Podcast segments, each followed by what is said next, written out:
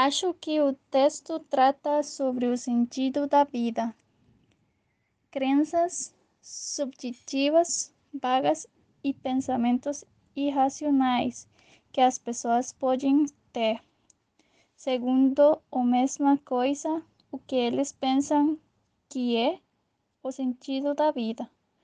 Algumas pessoas acham que ter filhos é errado e é um atraso na vida e outros, para eles, os filhos são o sentido da vida. Algumas pessoas pensam que o sentido da vida é ter muito dinheiro e essa é a razão de se levantarem todos os dias, e outras que só querem trabalhar o necessário para viver e andar por outros países.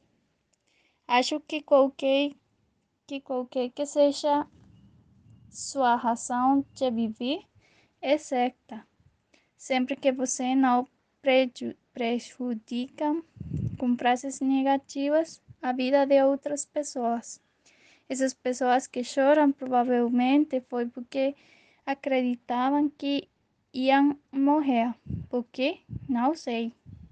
Agora, como o texto escreve, se morrêssemos amanhã, se nós ficarmos doentes, temos pessoas que eles estão com medo da morte, outras que rezam para que parem de sofrer, porque somos algumas vezes hipócritas.